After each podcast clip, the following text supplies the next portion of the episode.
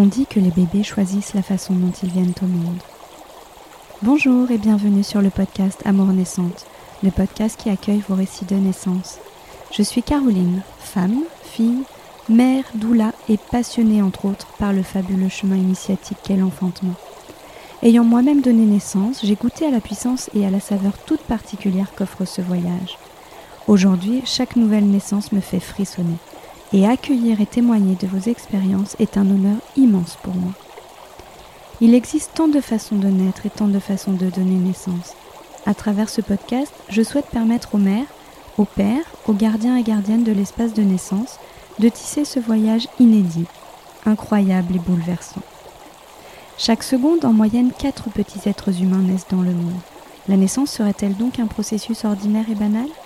C'est à travers vos récits, chacun si singulier et unique, recueilli avec beaucoup de bienveillance et d'émotion, mais également d'humilité face à la vie, que je souhaite mettre en lumière les mille visages de ce processus extraordinaire. Parce que chaque naissance est avant tout une histoire empreinte d'amour, plongée dans l'intimité des amours naissantes. Marion, c'est une working girl très active. Avocate, sportive, fêtarde, elle souhaite tout concilier sans compromis. Elle a toujours eu envie d'avoir des enfants, mais a eu besoin de lancer sa carrière d'abord. Elle rencontre alors son mari Adrien, et après avoir bien profité de la vie à deux, ils décident d'accueillir un petit bébé dans leur foyer, pendant qu'elle s'installe, elle, en libérale. Elle tombe enceinte très rapidement et vit une grossesse sans encombre. Elle reste active, fait du sport et travaille même jusqu'au bout, son gros ventre attirant l'attention et la sympathie dans les salles d'audience. D'aussi loin qu'elle se souvienne, elle s'est toujours imaginé donner naissance de manière physiologique, sans intervention médicale. Son suivi de grossesse ne lui apporte cependant pas le soutien dont elle aurait eu besoin pour prendre confiance en elle et en ses capacités. Elle ne creuse pas plus et vit les choses comme elles se présentent de manière très spontanée. Lorsque sa fille entre dans leur vie, elle est prise en charge dans la grosse maternité où elle s'était inscrite et finit par mettre au monde son bébé avec l'aide de la péridurale. Elle va connaître un postpartum plutôt éreintant car sa fille pleure énormément. Et passer cette épreuve qui bouleverse quand même bien sa vie de jeune maman, l'envie d'agrandir sa famille se fait ressentir. Bébé 2 s'installe lui aussi très rapidement. C'est décidé, pour cette grossesse, elle mettra tout en œuvre pour mettre au monde son bébé de manière naturelle. Elle se prépare avec le soutien indéfectible d'Adrien qui sera son roc, son phare dans la nuit en plein cœur de la mère agitée qu'est la naissance. Elle change de maternité et de suivi et se sent davantage entendue et soutenue dans son choix de naissance physiologique. Elle s'informe par des lectures, des podcasts et fait le choix d'une sage-femme qui soutient réellement son projet. Ses cours de préparation seront même une véritable révélation et bien préparée, elle va vivre la naissance naturelle dont elle rêvait. Elle se souvient de cette expérience d'une incroyable puissance, mais également de l'intensité de la douleur. Encore aujourd'hui, elle ressent toute la force que lui a apporté cette expérience. Elle est convaincue que l'accompagnement et la préparation jouent beaucoup dans le déroulé de la naissance. Dans cet épisode, elle revient sur son cheminement personnel et ses choix, ses découvertes mais aussi ses difficultés, et raconte comment la naissance a été une véritable invitation au dépassement de soi. Bonjour Marion. Bonjour Caroline. Je suis ravie de t'accueillir et d'être en face de toi aujourd'hui. Merci, moi aussi. Alors, je vais t'inviter à te présenter pour commencer. Alors, je m'appelle Marion, j'ai 35 ans, je suis avocate, je suis mariée avec Adrien et j'ai deux enfants qui ont 4 ans et 18 mois.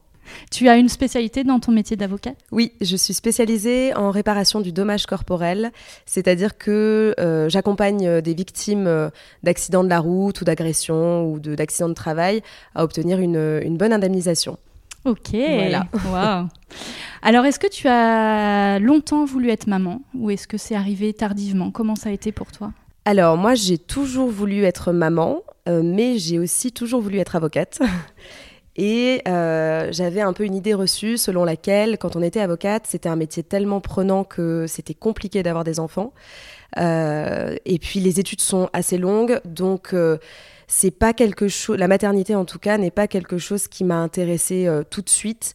Je savais que j'aurais des enfants, mais je voulais beaucoup profiter avant. et donc j'ai vraiment eu envie d'en avoir arrivé à peu près à 30 ans.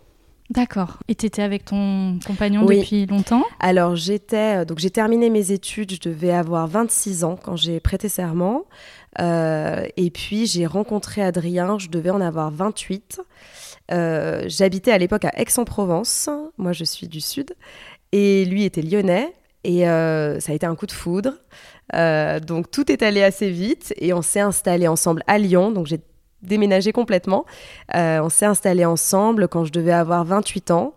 Euh, et on était tous les deux euh, euh, assez fêtards. on aimait bien voyager aussi. Donc on a pris le temps quand même de faire plein de choses avant de se poser et de se dire qu'on voulait, qu'on voulait. Bon, on savait qu'on voulait des enfants ensemble, mais on a mis on a mis deux ans à se décider avant de, avant de se lancer. D'accord. Donc, tu avais déjà ton activité euh, qui était lancée. Tu étais en libéral à ce moment-là? J'étais en libéral, exactement. Quand je l'ai rencontré et que je suis venue à Lyon, j'ai commencé à travailler dans un cabinet d'avocats. Euh, en tant que collaboratrice. Et puis après, j'ai décidé de m'installer à mon compte.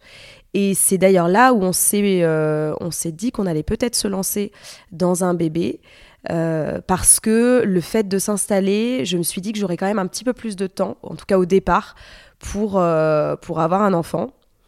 Et, euh, et, du coup, je suis tombée enceinte assez rapidement, puisque on a décidé de faire ce bébé. Je crois que je suis tombée enceinte trois mois après, donc assez vite finalement.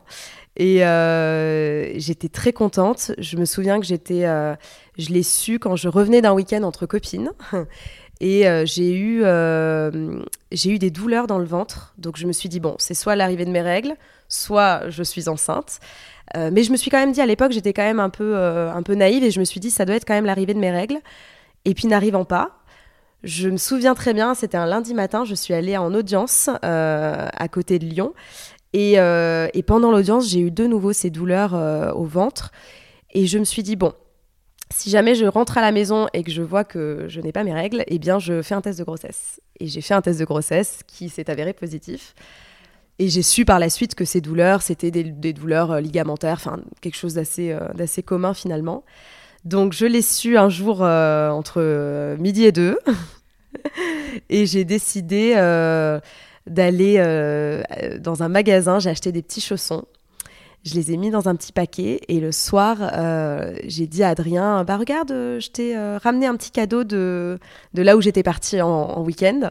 Euh, et il a ouvert, et il a tout de suite compris et c'était oh, c'était un moment, ouais, c'était un c'était vraiment un chouette moment, bah parce que ça faisait pas longtemps qu'on essayait, c'était c'était en plein été, donc c'était chouette aussi de, enfin vraiment il y avait un il y avait une espèce de naïveté et de, de de légèreté euh, autour de ce moment. Donc ça, c'était vraiment euh, très très chouette. Ah, génial. Est-ce que tu avais déjà des projections sur la naissance? Est-ce que tu avais des amis euh, autour de toi qui avaient déjà des bébés? Qu'est-ce que tu savais de la naissance à ce moment-là? Alors, j'avais ma sœur qui avait eu deux enfants, puisque j'ai cinq ans d'écart avec elle. elle avait eu deux accouchements par césarienne. Donc je savais que ça pouvait être un petit peu compliqué finalement. Enfin, la voix basse n'était pas forcément ce qui arrive automatiquement.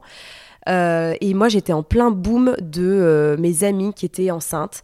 Donc, euh, j'ai toutes mes copines, on a toutes été enceintes à peu près au même moment, avec différents projets autour de l'accouchement. Et donc, j'avais, en fait, j'ai toujours eu envie de d'accoucher de manière naturelle, d'aussi loin que je me souvienne. pour l'expérience, surtout pour savoir vraiment, bah, pour vivre ça à fond. Euh, par peur aussi un petit peu des anesthésies parce que je réagis assez mal aux anesthésies. Et donc je me disais que la péridurale euh, j'avais peur de mal réagir. Donc euh, je me disais ben l'un dans l'autre tu veux accoucher naturellement tu ne veux pas enfin tu as peur de l'anesthésie donc bah, allons-y allons-y vraiment. Et donc je me suis lancée dans cette grossesse en me disant bon, si jamais je peux, j'essaierai d'accoucher de façon physiologique. Et comment tu t'es préparée? Et bien alors pour ma première grossesse, je ne me suis pas beaucoup préparée justement. Euh, j'ai voulu faire de l'hypnose, je crois. oui, je crois que c'était de l'hypnose, de la préparation par hypnose. Donc j'ai pris rendez-vous avec une sage-femme qui faisait ça. Euh, et je me suis rendu compte que ce n'était pas du tout pour moi, que je n'arrivais pas du tout à me laisser aller, étonnamment. Euh, donc j'ai rapidement arrêté et je me suis un petit peu surestimée parce que je me suis dit que si on y allait en ayant ce projet-là, avec un petit peu de volonté, certainement, on y arriverait. Donc je, finalement, pour ma première grossesse, je n'étais quasiment pas préparée à, accoucher de manière naturelle. Et je pense que c'est ce qui a fait que je n'ai pas réussi, entre guillemets, euh, et que j'ai fini par demander une péridurale. Euh, par méconnaissance finalement de ce qui se passait vraiment dans le corps, par crainte aussi un petit peu de ce qui allait se passer après. Mais en tout cas, j'ai vécu ma grossesse de façon euh, assez spontanée. Euh, j'accueillais un petit peu euh, ce qui venait, les informations.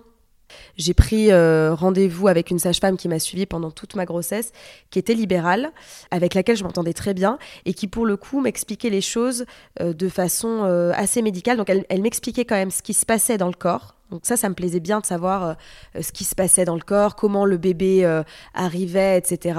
Mais j'ai pas fait, par exemple, de préparation en groupe. Euh, je ne sais plus pour quelle raison, mais certainement par manque d'organisation, je, ne pouvais certainement pas y aller. Mais ça m'a plu d'être accompagnée par une sage-femme individuelle. Et puis, et puis mon mari aussi. mon mari est venu à plusieurs, plusieurs séances avec elle, donc on apprenait un peu avec elle. Et ça nous plaisait bien d'être accompagnée comme ça aussi. Donc euh, voilà, j'étais euh, j'étais suivie par une euh, donc dans ma maternité par une grosse maternité qui informait très mal sur l'accouchement physiologique, pardon, qui, a, qui, a, qui, informait mal. En tout cas, c'était, une option qui était laissée à la mère, ça, il n'y avait pas de doute là-dessus. En revanche, ça, c'était rarement proposé, j'avais l'impression que c'était pas vraiment proposé. j'avais l'impression aussi que euh, on voyait systématiquement des sages-femmes différentes. Alors ça, ça me dérangeait pas tellement, mais du coup, j'avais l'impression que mon, mon envie d'accoucher de cette façon n'était pas forcément très comprise ou en tout cas très bien accueillie, très bien préparée. On me disait qu'il n'y avait pas de difficulté, que si je voulais accoucher comme ça, ben pourquoi pas, on le ferait, mais euh, j'avais pas l'impression que c'était quelque chose sur lequel on mettait l'accent et finalement je me sentais un peu seule. Je me disais bon comment ça, je sais pas comment ça va se passer. Est-ce que, euh, par exemple, je sais qu'il y a une salle nature dans cette euh, dans cet hôpital, mais je ne l'ai pas vue. On me l'a pas montré. Euh, donc j'en ai entendu parler vaguement, mais on m'a pas montré, on m'a pas expliqué ce que c'était. donc c'est vrai que pendant cette grossesse, j'ai accueilli les informations, mais je ne suis pas allée les chercher moi-même. Et je pense que du coup, j'étais pas suffisamment informée sur ce qui se passait vraiment. Et... Mais tu l'as vécu du coup avec légèreté. Ah complètement. J'ai eu une super grossesse. J'ai adoré être enceinte. J'ai appris, euh, enfin, on a appris que c'était une petite fille. Euh, on l'a appris très vite. Euh, à la première écho du troisième mois, je voulais une petite fille, donc j'étais absolument ravie. et j'ai le souvenir bah, de continuer une vie où je sortais quand même avec mes amis. je suis allée à un concert, j'étais à 8 mois de grossesse. j'ai fait beaucoup de sport parce que j'étais assez sportive et donc je voulais absolument continuer le sport. Et donc j'ai continué le sport très tard dans la grossesse. Tu faisais quoi comme sport ah, Je faisais, euh, j'étais en salle de fitness, mais je faisais quand même beaucoup de cardio. Donc euh, c'était un peu étonnant de voir euh, une femme enceinte à ce genre de cours. Je faisais attention évidemment, mais, mais je suis allée assez loin dans la grossesse en faisant du sport et ça me faisait du bien finalement de. Bah, je continuais de travailler, je continuais. En fait, je, je continuais complètement ma vie en étant enceinte. Donc ça, ça m'a plu. Et en même temps, maintenant, je me dis finalement est-ce que je, le ferai maintenant? Je suis pas sûre parce que ben, la vie a changé, euh, j'ai euh, pris de l'âge, etc. Mais à cette époque-là, c'est ce qui me correspondait complètement. Donc j'ai vécu une, super grossesse. Euh, sachant que moi, dans mon métier, c'est un petit peu compliqué d'avoir des d'avoir un vrai congé maternité, puisque en libéral, ben, on s'organise soi-même, on a des audiences, on a des choses à organiser, etc. en amont. Donc pour ma fille, je me suis, je crois que je me suis arrêtée. Euh, je crois que ma dernière audience était le 14 février et j'ai accouché le 1er mars. Donc c'est vrai que je, mais j'ai eu cette chance-là de pouvoir, d'être suffisamment bien pour pouvoir aller jusqu'au bout. Mais malgré tout, ça entraîne aussi une fatigue qu'on prend pas en considération et qui a aussi une influence sur l'accouchement. C'est-à-dire que je pense que je suis arrivée à l'accouchement fatiguée. Euh, en n'ayant pas eu beaucoup de, bah, j'ai eu deux semaines d'arrêt, quelque chose comme ça. Donc euh, ça, c'est difficile. Euh, et d'ailleurs, je, crois que c'était ma mère qui m'avait dit fais attention parce que pour l'accouchement, on a besoin de force. Et il faut pas arriver en étant déjà complètement fatigué. Et c'est vrai, je pense qu'elle avait raison avec le recul. Et, euh, et, voilà, j'ai vraiment, j'ai vraiment profité de ma grossesse quand même jusqu'au bout. J'ai eu la chance de ne pas avoir du tout de, de problèmes particuliers. Donc ça a été une, une vraie jolie grossesse. T'as la robe en tant qu'avocate? Oui. D'accord. Donc, tu avais la robe avec le gros ventre. Donc, j'avais la robe avec le ventre. Alors, au début, ça se voit pas beaucoup, puis ça se voit de plus en plus, et puis jusqu'à un moment où on peut pas le nier. Euh, et c'est drôle parce que le regard des, gens change sur soi. On voit que les, gens euh, sont attendris aussi par le fait bah, qu'on continue à travailler en étant très enceinte, etc. Euh, même les magistrats ont un regard bienveillant là-dessus. Et du coup, ça aussi, c'était important pour moi bah, de continuer mon travail en étant enceinte et de montrer aussi que c'était possible. J'étais contente aussi, j'étais un peu fière de ça. et même si souvent c'est imposé, on n'a pas trop le choix que de continuer à travailler en étant enceinte. Bah, malgré tout, j'étais vraiment satisfaite de pouvoir aller jusqu'au bout et de, et de moi choisir. Parce que j'ai évidemment d'autres amis, consoeurs qui ont dû par exemple être alités. Et dans ce cas-là, c'est, je pense, encore plus difficile que pour moi. Moi, j'ai eu la chance de choisir finalement quand est-ce que je m'arrêtais. Donc, euh, plus ou moins, hein, choisir entre guillemets. Mais j'ai eu la chance de pouvoir aller jusqu'au bout. Donc, c'était une vraie chance. Donc là, on est donc euh, en février 2019. Oui. Donc tu arrives au bout de, au terme de ta grossesse? Exactement, j'arrive au terme de ma grossesse. Euh, mon terme est prévu pour le 8 mars. J'adore cette date et j'aimerais tellement que ma fille naisse le 8 mars, c'est vrai. Bon, l'histoire n'est pas celle-ci, puisque euh, du coup, j'ai... Alors, quel jour? Parce que à ce moment-là, on est le 28 février. Il euh, n'y a pas de 29 parce que c'est pas une année bisextile. Et donc, euh, j'ai, euh, on fait, je ne sais pas pourquoi, on, ce soir-là avec mon mari, on regarde, des, on regarde un film, je crois, très tardivement. Donc, on se couche tard. Et je crois que c'est au milieu de la nuit, donc à 4h30 du matin. je me lève pour aller boire un verre d'eau ou quelque chose comme ça. Et je sens les premières contractions. Et en fait, comme je n'en ai quasiment pas eu pendant ma grossesse, euh, je, me demande ce qui se passe. Donc je sens que j'ai des contractions, etc. Et un petit peu euh, amusée, je lance une application pour calculer les contractions. Et je me dis, bon, je vais pas du tout réveiller mon mari, je vais voir euh, voilà, combien de temps ça prend, etc. Donc je fais du ballon, donc il est 5 heures du matin, j'ai dû dormir 2 heures ou 3 heures, enfin vraiment très peu. Et puis surtout, je sens quelque chose qui coule. Donc je me rends compte que j'ai rompu certainement la poche des os. J'attends un petit peu et puis finalement très rapidement les contractions deviennent vite douloureuses et sur mon application, je vois que tout de suite, l'application me dit euh, bah, il faut aller à l'hôpital. Alerte, alerte. Alerte, alerte, warning. Donc là, je, je ne panique pas, mais je me dis bon, bah, c'est pour maintenant. Euh, alors, du coup, je réveille mon mari. Euh, comme dans les films, hein, je le réveille, alors tout de suite il, se met un petit peu en mouvement, etc. Et euh, j'ai un, enfin, on a un chien, donc à l'époque il fallait faire garder le chien, donc il y a toute une logistique autour du chien. On arrive à gérer ça. Et donc on part en voiture, donc là il est à peu près, je pense, euh, il doit être 6h30, donc ça fait 2 heures que j'ai des contractions, mais elles sont déjà bien douloureuses. on prend la voiture et on va jusqu'à la maternité. Mon mari me dépose sur le, sur le parking de la maternité.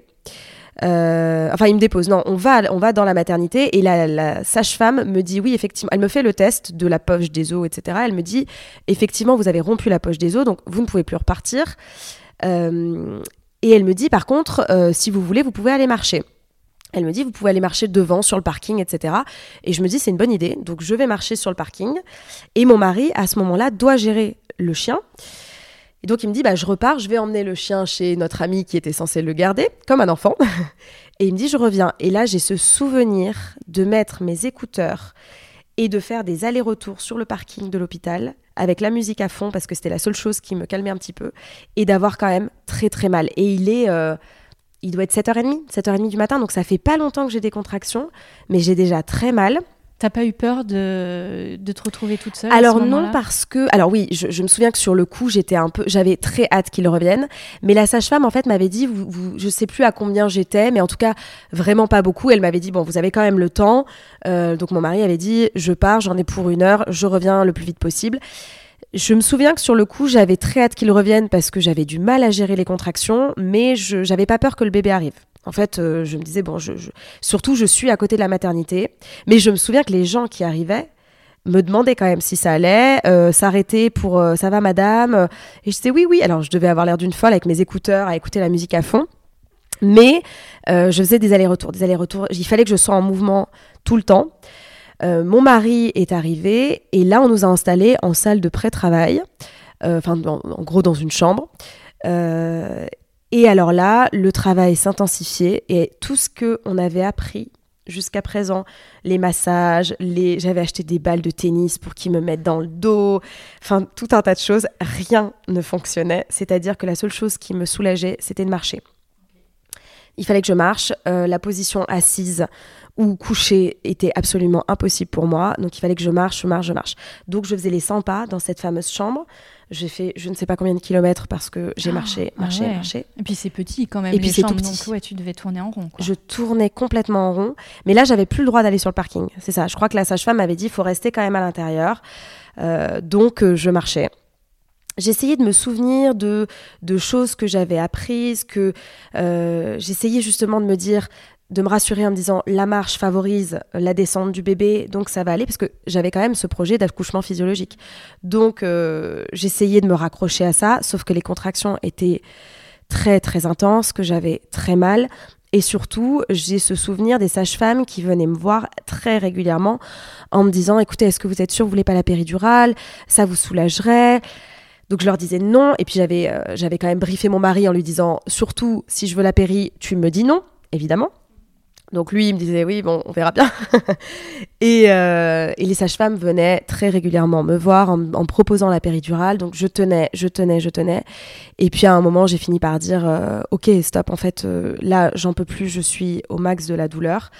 j'avais vomi, etc. Donc j'étais quand même, j'étais, je me souviens, dans un état de fatigue parce que j'avais quasiment pas dormi, parce que j'avais arrêté de travailler deux semaines avant. Enfin voilà, j'étais très fatiguée. Euh, et donc, je prends cette péridurale un petit peu déçue. Déçue de moi-même, je me dis, ah, c'est quand même vraiment dommage de ne pas aller jusqu'au bout. Mais en même temps, j'étais arrivée à un point où c'était, j'en pouvais plus. J'en pouvais plus. Et donc, la sage-femme m'ausculte quand même juste avant et elle me dit, vous êtes à 8. Donc, j'ai, je ah me souviens de me dire, quand même, t'es à 8. T'avais bien bossé. Ouais, j'avais bien bossé et je me disais, mmh. c'est dommage quand même. Et en même temps, c'était, euh, c'était d'une douleur telle que, euh, que j'arrivais plus à tenir. Et donc, elle me dit, OK. Alors là, j'ai eu le fameux euh, appel à l'anesthésiste qui finalement arrive tardivement, enfin tardivement, qui ça prend le temps qu'il faut pour qu'il arrive. Donc finalement, je me disais, mon Dieu, j'aurais dû la demander avant, etc. Il finit par arriver. Alors pour la petite anecdote, c'était rigolo parce que euh, il m'a demandé ce que je faisais dans la vie et à ce moment-là, je me souviens que je ne pouvais plus parler tellement les contractions étaient douloureuses. Donc euh, vraiment, je lui ai répondu en, on aurait dit un enfant qui répondait. Enfin, je, je suis avocate. Enfin vraiment, c'était je n'en pouvais plus. Mon mari pouvait pas entrer dans la salle pour la péridurale, et donc je voyais ce, je voyais sur le monito les contractions qui montaient, là, les espèces de, de le petit signal qui monte, etc. Et, euh, il me dit avocate en quoi? Donc là, je lui dis en préjudice corporel. Donc il rigolait en me disant bon, dis donc, faut surtout pas que je me trompe. donc je me disais oui, ça c'est sûr. et puis il était super sympa. Et je lui explique que j'ai très peur de la péridurale parce que j'ai eu des très mauvaises euh, expériences avec les anesthésies, etc. Notamment, j'avais eu une très mauvaise expérience avec le fameux masque euh, hilarant, le gaz hilarant. Et donc, euh, il me dit, bon, bah ok, il n'y a pas de souci. Et je pense qu'il me prend un peu en sympathie. Et il me dit, je vais vous doser la péri pour que vous puissiez quand même sentir et en même temps ne pas avoir mal. Parce que normalement, c'était une pompe qu'on faisait soi-même. Et, il me dit, vous toucherez pas la pompe et c'est moi qui viendrai et je verrai. Donc je me dis bon bah super. Et c'est effectivement ce qu'il a fait euh, pendant très, enfin parce que du coup l'accouchement a duré quand même un petit moment. Euh, il, venait me voir, il demandait à la sage-femme euh, quand est-ce qu'a priori, enfin où est-ce qu'on en était, et en fonction de ça il me dosait la péri pour qu'à l'accouchement final, enfin pour qu'à la délivrance, je puisse quand même sentir sans avoir mal. Et donc j'ai trouvé ça absolument merveilleux. Ça n'a tenu qu'à lui, c'est-à-dire que c'est vraiment lui qui a fait que ça se passe comme ça. Euh, donc, du coup, j'ai trouvé que la péri était un truc absolument incroyable et magique. et effectivement, je me suis dit, c'est merveilleux. Et je me suis dit, c'est vraiment une belle invention. Enfin, c'est quand même extraordinaire. C'est-à-dire que je voulais un accouchement physiologique, mais cette péridurale, malgré tout, n'a pas rendu mon accouchement moins beau. Tu t'es quand même sentie actrice Ah, complètement. Et puis, je me suis sentie, euh, je pense que c'était ce dont j'avais besoin pour cet accouchement-là. Je me suis sentie d'un coup, je me suis sentie bien. Je voyais ce fameux pic. Je trouvais ça incroyable de voir ce, ce, diagramme, enfin, ces choses-là monter et ne plus avoir mal. Je trouvais ça fascinant parce que cinq minutes avant, j'avais euh, tellement mal et d'un coup. Tu les sentais, mais tu n'avais pas la douleur? J'avais plus de douleur. Alors à ce moment-là, est-ce que je sentais des contractions? Oui, je sentais des contractions parce que je regardais, etc. Donc je les sentais, mais je n'avais plus aucune douleur. Et ça, j'ai trouvé ça absolument fascinant. d'un coup, je, me retrouvais. C'est-à-dire que d'un coup, euh, euh, je pouvais parler avec mon mari, je rigolais, j'ai pu me reposer quand même. Et il se trouve que ma fille euh, était très très haute. En fait, je la portais très très haute. Et donc, la sage-femme me dit rapidement quand même qu'elle est très haute, qu'il faut qu'elle descende, ça va prendre quand même du temps. Et donc, je crois qu'ils m'ont mis la péridurale vers midi. J'ai fini par accoucher à 18h30, donc ça a pris quand même plus de 6 heures pour qu'elle descende. Euh, mais bon, ça a été un temps qu'on a pris avec mon mari pour être ensemble, pour... Euh, enfin voilà, j'ai vraiment savouré aussi. Je me suis dit, quitte à avoir la péri, autant la savourer à fond et donc et, ne pas être déçue de ne pas l'avoir prise. Donc j'en ai beaucoup profité. J'ai voilà, j'ai ri, j'ai je discutais avec ma mère par message. Enfin voilà, c'était vraiment chouette. Et euh, c'était c'était vraiment un bon moment. Et puis, euh, elle me mettait, je crois, de l'ocytocine pour que ma fille puisse descendre un peu parce qu'elle descendait vraiment pas. Et euh, sauf que dès qu'elle me mettait un peu d'ocytocine, elle, elle, venait me voir, les sages-femmes, en me disant on voit que le cœur ralentit un peu. Il y avait quelque chose qui se passait avec le bébé qui les inquiétait. J'avais l'impression que ça les inquiétait un petit peu, donc je me disais bon. Et alors voilà, ce qui, la chose pour moi, ce que je ne voulais absolument pas, c'était une césarienne. En fait, voilà, que j'ai la péri, finalement, c'était Bon, c'était une question, etc. Mais pas tant que ça, presque. Par contre, je ne voulais absolument pas de césarienne. Et pour moi, vraiment, euh, j'aurais été très, très déçue d'avoir une césarienne. Euh, et donc, elle, elle m'explique, en fait, je comprends à demi-mot que malgré tout, ça reste envisageable. C'est quand même, ça reste dans le paysage, quoi. Euh, alors à ce moment-là, je me souviens que je veux être un peu une bonne élève et je me dis, bon, je vais essayer de pousser, de m'entraîner un peu à pousser pour voir si j'arrive bien. Et euh, donc je, pousse, et là tout de suite une sage-femme arrive et me pose la question en me disant Vous avez poussé Et là je lui dis non. Les avocats on dit toujours vous niez si on vous pose une question. Et je dis non, pas du tout. et elle me dit On aurait dit sur le. Parce qu'ils surveillent ah avec le monito, etc. Elle me dit On aurait dit sur le monito que vous poussiez, etc. Et je dis non, non. Et là je, je me sens comme une enfant euh, prise la main dans le sac. Donc je me dis Bon, je vais arrêter de faire semblant de pousser. Et. Euh, et en fait, au bout d'un moment, elles arrivent, elles me disent bon, vous êtes à la dilatation complète, etc. Donc là, on va se mettre en, route. Et elles m'expliquent que euh, elles me disent vous avez en gros une demi-heure avant qu'on appelle un médecin de pousser, autorisé. Enfin, en tout cas, ça me disent vous avez une demi-heure euh, parce qu'après on va appeler un médecin. Et comme elle est très très haute, euh, elles me font comprendre que ça va être très difficile de la faire et descendre parce qu'il faut que je la fasse en fait descendre et en même temps expulsion quoi. Oui. Est-ce que tu avais été invitée à être verticalisée justement Pas du euh, tout. Ah Pas du tout. Du fait de la péridurale, j'étais allongée. Euh, la péridurale me faisait beaucoup vomir. Donc je vomissais. En fait, dès que j'étais un peu, euh, dès que je bougeais un peu, je vomissais parce que j'étais, j'avais mal au cœur, je me sentais pas bien du tout. et donc là, j'étais vraiment, vraiment complètement, enfin, sur le dos, de façon assez classique. Euh, alors elle me disait, je crois qu'elle me disait, si vous voulez, on peut essayer de vous mettre sur le côté, etc. Mais comme dès que je bougeais, j'avais la nausée, je disais non, non, là, je peux rien faire. Et donc elle m'explique qu'il va falloir pousser très fort. Et je sens qu'en fait, elle y croit presque pas trop. Euh, ouais, enfin, je sens qu'en fait, elle, en tout cas, elles essayent de me préparer au fait qu'il y aura une, une césarienne, que c'est possible, euh, ou alors qu'il y ait une intervention d'un médecin, enfin, qu'en tout cas, il y a quelque chose qui va se passer. et à ce moment-là, elles s'en vont, enfin, la sage-femme s'en va, pour je ne sais plus quelle raison. Et là, mon mari prend le relais et là, il me coach, mais comme, euh, comme si j'étais une sportive de haut niveau. Et il me dit, euh, en gros, il me dit, écoute, tout ce que tu as fait pendant la grossesse, le sport jusqu'à 8 mois, euh, le fait de, que ça, ça se passe bien, tout ce que tu as mis en place, etc., c'est pour ce moment. Donc, tu donnes tout ce que tu as. on va y arriver ensemble. Et il me fait un coaching, mais digne d'une sportive. Et je me dis, ok, allez, on y va. Et alors là, par contre, j'étais dans un état d'esprit de gagnante, euh, vraiment, à tel point que je, je, ne voulais pas perdre une minute des fameuses 30 minutes. Donc je dis à la sage-femme, euh, parce qu'à ce moment-là, je lui dis, vous me dites bien quand est-ce que ça commence, entre guillemets, puisque c'était elle qui me disait, on va, on va y aller, quoi. Et donc je, je, lui dis, vous me dites pour pas que je perde deux minutes, quoi. On y va à fond. Euh. Et elle me dit OK. Et donc, euh, et à ce moment-là, effectivement, j'étais qu'avec une sage-femme. Il y avait une seule sage-femme, mon mari et moi, dans cette chambre.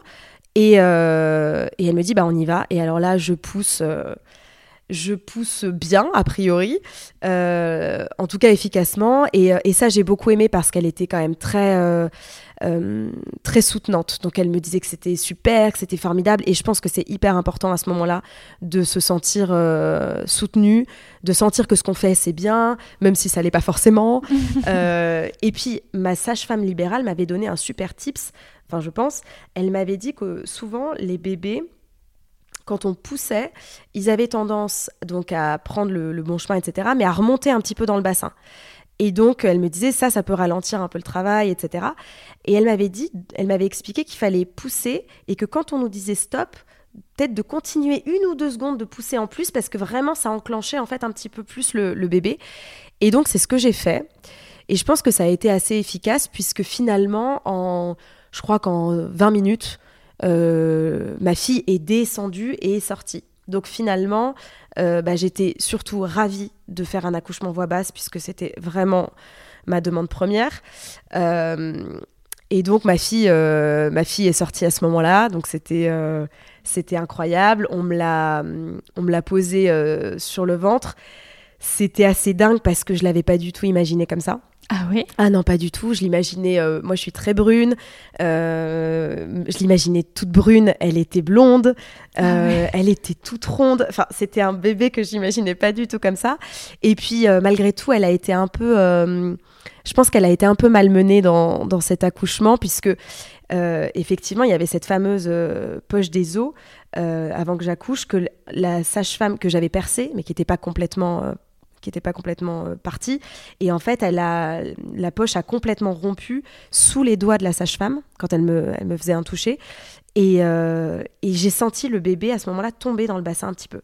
Enfin, descendre, parce que comme elle était très haute, j'ai senti comme si elle était tombée. Et, euh, effectivement, quand elle est sortie, je l'ai trouvée un peu, enfin, comme une boxeuse, quoi. J'ai trouvé qu'elle avait, elle était très gonflée, etc. Et en même temps, je me disais, bah, on l'a fait, à, fait à deux. Cet accouchement, euh, il a fallu qu'elle descende, etc. Donc, euh, j'étais surprise de, comment elle était, et en même temps, euh, temps, c'était incroyable. Et d'un autre côté, j'avais pas cet amour fulgurant dont on parle beaucoup. Donc je me disais, bon, c'est c'est très étonnant. Je voulais allaiter, donc euh, rapidement on me l'a mise au sein et puis elle a, elle a tété tout de suite et c'était incroyable de voir, euh, c'était comme un petit animal qui grimpe, enfin vraiment elle a grimpé jusqu'à mon sein pour, euh, pour téter et j'ai trouvé ça euh, fabuleux. Et à ce moment-là, du coup à ce moment-là il était, on était en début de soirée, quelque chose comme ça, donc je l'ai eu en peau à peau pendant, je pense, deux heures. Donc je la regardais. En fait, j'étais un peu, j'étais subjuguée. J'étais fascinée parce que parce qu'il s'était passé. J'étais un peu sonnée aussi. Et, euh, j'ai vraiment commencé à avoir cet amour euh, incroyable par son cri. En fait, je l'entendais pleurer et, son pleur, euh, ça m'a beaucoup émue. Et du coup, dès qu'elle pleurait, j'étais émue par ce pleur-là. Et, et c'est là où vraiment il y a eu cet amour incroyable. Ouais, c'était un pleur qui était. J'avais l'impression que c'était un pleur qui était particulier, et j'étais extrêmement émue par ce par ce pleur-là. Donc euh, finalement, même si elle me ressemblait pas, j'étais amoureuse. J'ai fini par être amoureuse de ce bébé. Donc j'ai été étonnée parce que ça, n'arrivait pas tout de suite, mais en même temps, euh, c'est arrivé quand même assez rapidement, et, euh, et j'étais vraiment fascinée par, par ce qu'on avait fait. J'ai trouvé qu'on avait été une vraie équipe avec mon mari. Et donc ça a été, euh, ça a été, bah, ça a chamboulé ma vie évidemment, et ça a été une super naissance. Et j'ai eu la chance de de pas avoir de complications, donc j'ai pas eu d'épisio, j'ai pas, j'ai rien eu du tout.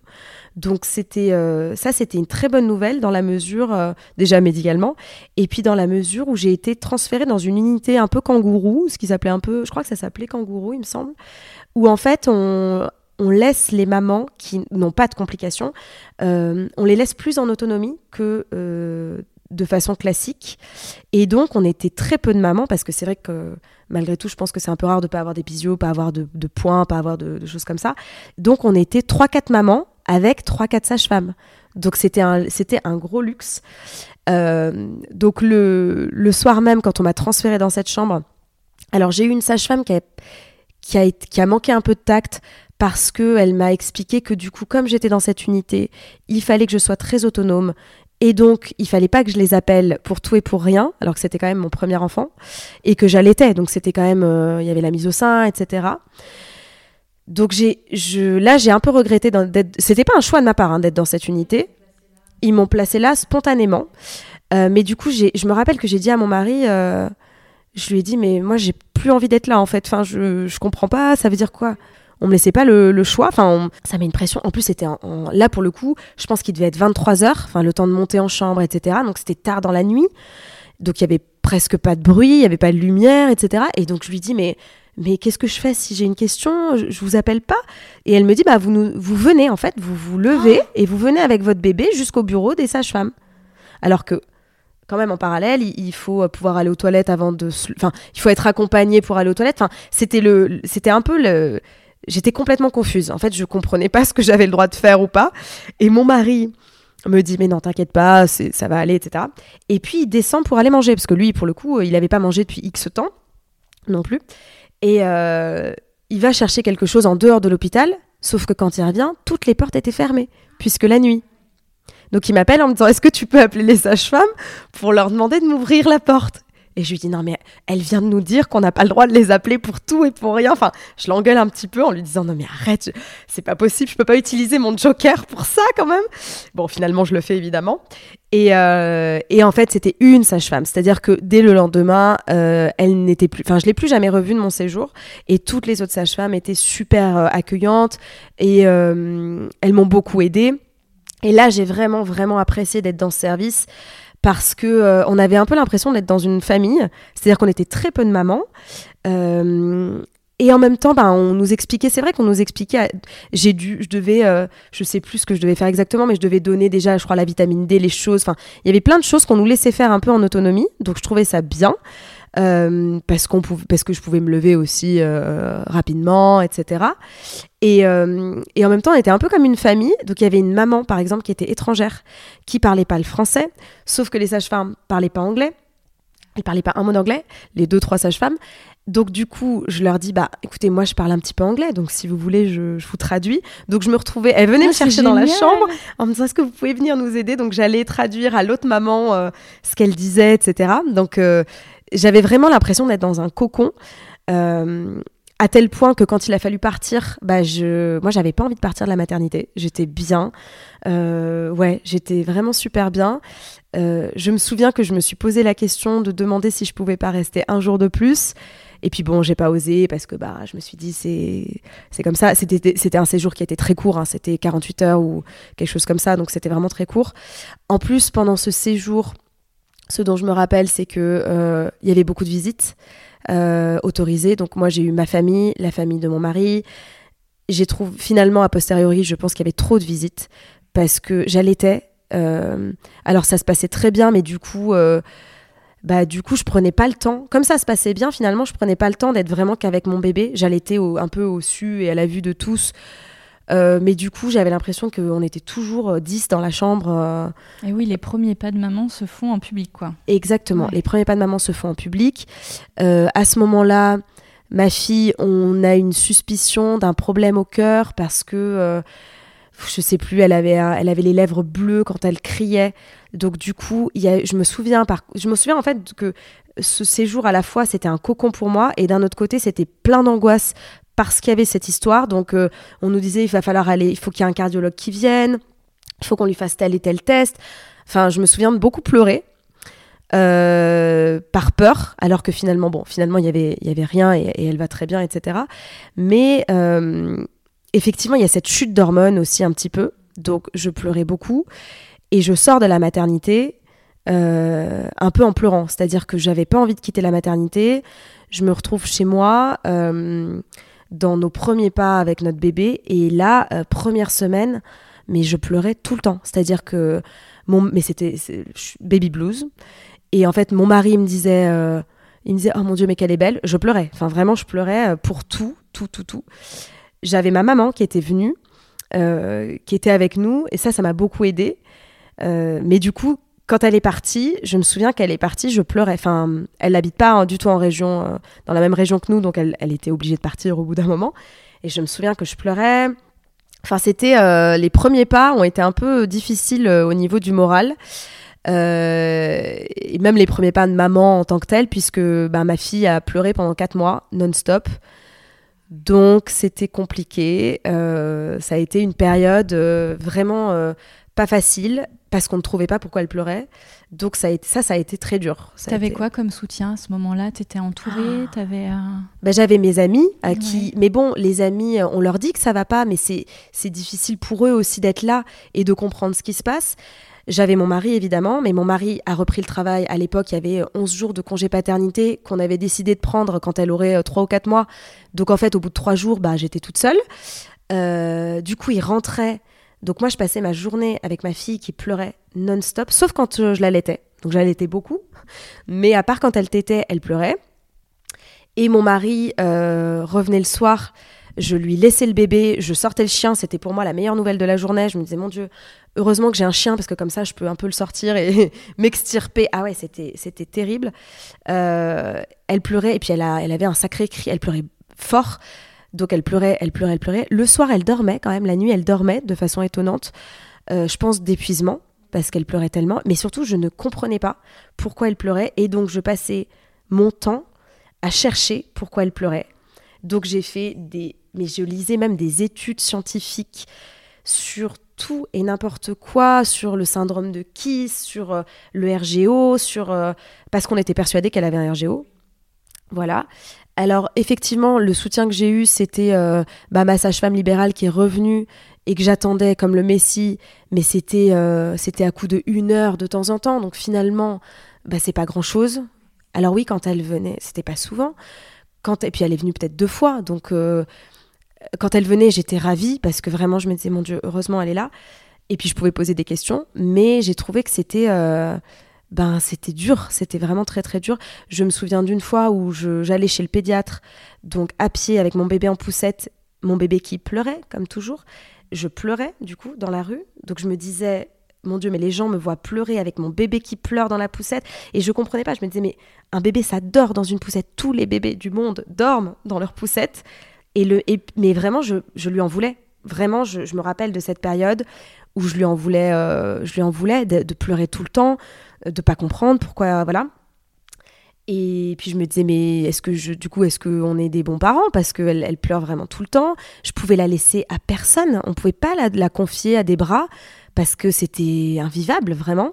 Et, euh, et puis, alors mon pédiatre, euh, ma pédiatre, effectivement, ma pédiatre, mais ça c'était très bien, ma pédiatre m'écoutait beaucoup. C'est-à-dire que quand je lui disais, bah peut-être qu'elle a ça, peut-être qu'elle a ça, euh, elle m'écoutait. Donc elle me disait, euh, ça j'ai trouvé ça très bien. Elle, elle remettait pas en cause ce que je disais. La seule chose qu'elle a remise un petit peu en cause, c'est quand je lui ai dit, peut-être que ça vient de la vitamine D qu'on lui donne tous les jours qui étaient les fameux Adrigil ou Zimadé, un des deux, je sais plus ce que j'ai changé entre temps. et là, elle me disait non, non, non, c'est pas ça, c'est sûr que c'est pas ça ok, soit. Et puis, euh, et puis un jour, je vais chez mes parents dans la région niçoise, et là, ma mère m'alerte complètement en me disant Non, mais attends, c'est pas normal que ton bébé pleure comme ça. Et je lui dis Mais elle pleure, c'est sa façon d'être. Elle pleure, elle hurlait, elle hurlait tout le temps. Et elle me dit non, c'est pas normal. Et donc elle l'appelle un petit peu dans mon dos, mais elle appelle un hôpital pédiatrique qu'il y a dans cette région-là. Euh, qui est l'hôpital où a accouché Angelina Jolie notamment. Euh, et, en fait, la nana de l'accueil lui dit bah, qu'elle vienne, qu'elle vienne avec sa fille, on va voir. Et donc sur le coup, je lui dis bon, ok, bah j'y vais, mais bon, je lui dis presque, franchement, elle, elle c'est juste qu'elle est comme ça, elle pleure, euh, bon, et on y va. Et là, mon Dieu, on est pris enfin en charge. Je me retrouve face à une médecin qui qui me dit juste la phrase, elle me dit vous avez bien fait de venir, vous êtes de bons parents.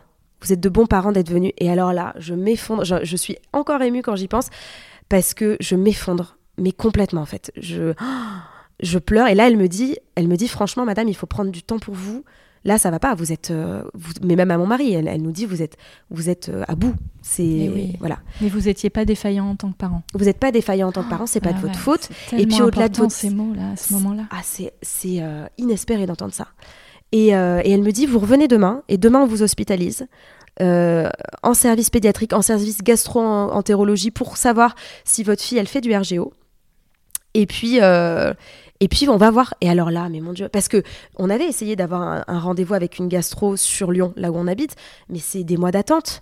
Donc en fait, on avait un rendez-vous trois mois plus tard. Enfin, c'est hyper compliqué en fait quand on est dans le, dans vraiment dans le, la tempête. C'est difficile de se dire, bah dans trois mois, on aura un rendez-vous. Enfin, et donc je me retrouve le lendemain hospitalisée avec ma fille. On lui file, euh, je sais plus ce qu'on lui donne, mais en tout cas, elle dort. Elle dort. Et alors là, je dors aussi.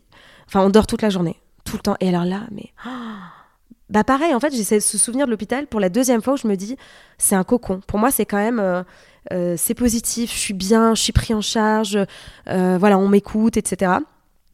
Et là, on lui fait un test de pH métrie. Donc, on lui met une sonde. Donc là, elle avait deux mois et demi. On lui met une sonde dans le nez qui rejoint, ou ouais, c'est ça, dans le nez, qui rejoint l'estomac. Et pendant 24 heures, en fait, ça va permettre de voir si au moment où elle pleure, où elle fait des choses, etc., où elle crie, est-ce qu'il y a une acidité dans l'estomac? Et c'est un test qu'on fait pas, pas de façon commune. C'est un peu, je sais que c'est un peu la croix et la bannière pour avoir ce test-là. Euh, je le sais parce que je passais ma vie sur les forums euh, et les groupes de parole quand j'allaitais la nuit, etc. Euh, sur les forums RGO. Enfin, j'étais devenue une spécialiste dans le domaine. Et donc je sais que c'est pas un test qu'on fait souvent. Et euh, du coup, on fait ce test-là, et je me dis, bah, il va revenir positif, c'est sûr. Et on repart de cette maternité, de cette, euh, cet hôpital. Donc pendant cet hôpital, on ne donnait rien à ma fille, puisque ils avaient dit, on arrête tout ce qu'on, enfin pas de, c'est nous qui, ils m'expliquaient, c'est nous qui donnons les, les, médicaments. Vous pouvez rien donner. En fait, quand vous êtes à l'hôpital, vous pouvez pas donner des choses particulières. Donc euh, on a tout arrêté. On repart de l'hôpital et trois jours après, je me souviens encore, j'avais le baptême de la, du fils d'une amie et là, je passe le baptême en enfer puisque rebelote, elle, elle, elle hurle. Et là, je suis entourée de mamans qui ont des petits bébés de son âge et moi, je ne peux pas sortir de la pièce où elle est parce qu'elle hurle. Et on, avec mes amis, on a ce souvenir de ce baptême.